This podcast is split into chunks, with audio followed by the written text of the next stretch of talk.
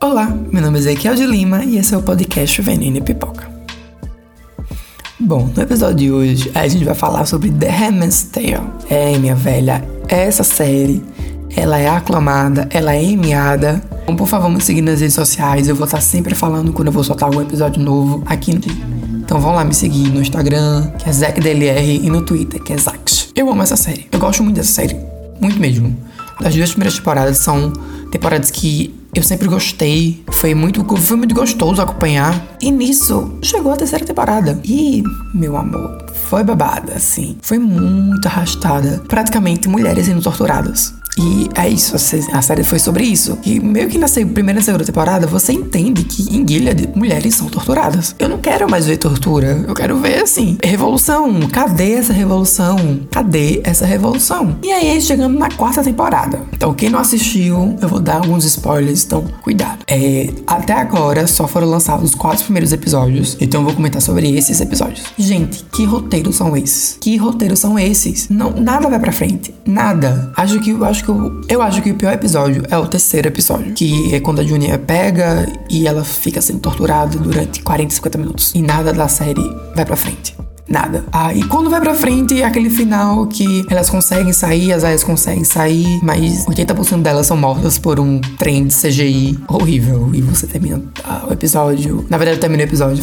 e falei: Sério isso? Sério? E, gente, cadê a revolução? Me prometeram revolução e não tá tendo revolução alguma. A série é muito bem dirigida, é muito bem atuada, fotografia é maravilhosa, mas tá pecando muito no roteiro e eu acho isso um absurdo pra uma série assim, desse tamanho, sabe? O que mais falta para acontecer é uma revolução revolução. Porque, na verdade, falta muita coisa.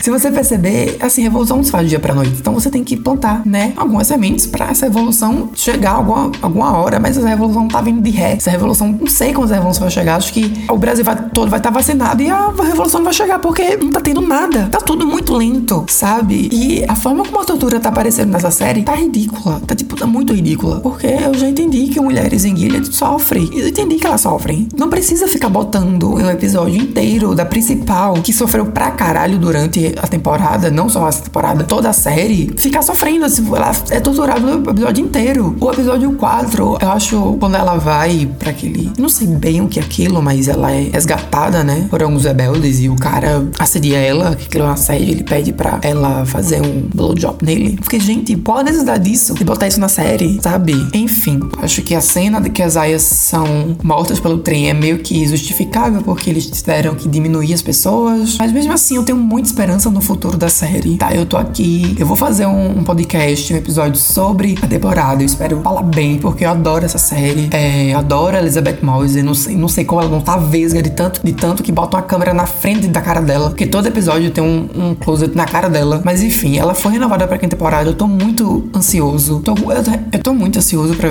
pra ver o que vai vir nessa série. Se vai vir algo bom. Na verdade, eu quero que venha algo bom, sabe? Eu preciso que venha algo bom e vamos esperar o que vai vir nessa série. Então, e esse foi o episódio de hoje. Obrigada a todo mundo que ouviu até aqui. Toda terça e quinta eu vou estar postando episódios novos aqui. Tá certo? Obrigado. Tchau, tchau.